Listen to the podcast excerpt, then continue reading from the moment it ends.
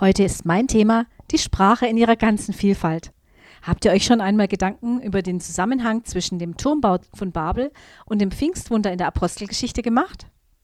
Der babylonische Turm wurde nicht fertiggestellt, weil Gott die Sprache der Menschen verwirrte. Der Turm war Ausdruck der Arroganz der Menschen. Sie wollten sein wie Gott. Soweit die biblische Geschichte in Kurzform. Das Pfingstwunder war die Umkehrung. Die Predigt wurde plötzlich von allen Umstehenden verstanden, egal aus welcher Sprache und Kultur sie stammten. Auch das in Kurzform. Vielleicht hatte ja Paulus schon eine Ahnung von unserer heutigen globalen Welt und wünschte sich deshalb, dass alle in verschiedenen Sprachen sprechen sollten. Ihr findet diesen Wunsch in 1. Korinther 14, Vers 5 ausgedrückt. Das Sprachengebet ist eine der Gaben des Heiligen Geistes, die er schenken kann. Es wird durchaus kontrovers diskutiert und ich gehe auf diese Diskussion hier nicht weiter ein. Als Menschen kommunizieren wir mit unserem ganzen Körper. Die Sprache in Wort und Schrift ist nur ein Teil davon.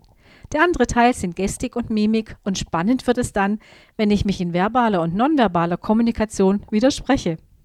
Widersprüche werden von meiner Umwelt oft nur unbewusst wahrgenommen und äußern sich in Zurückhaltung oder gar Ablehnung. Viele Menschen können aber nicht sagen, warum sie sich in Zurückhaltung üben. Doch oft sind es diese Widersprüche, die mich stutzig machen. Ein Beispiel dazu. Ein Pastor äußert während seiner Predigt, dass er offen sei für alle Menschen, die in seine Gemeinde kommen. Gleichzeitig steht er aber auf einem Podest und hat die Hände hinter dem Rücken versteckt. Er schaut über die Gemeinde hinweg. Das ist einer der Widersprüche, die der Zuhörerschaft alles Mögliche vermitteln, nur nicht unbedingt Offenheit. Tatsächlich ist Offenheit für viele Verantwortliche, nicht nur in Kirchen und Gemeinden, eine große Herausforderung.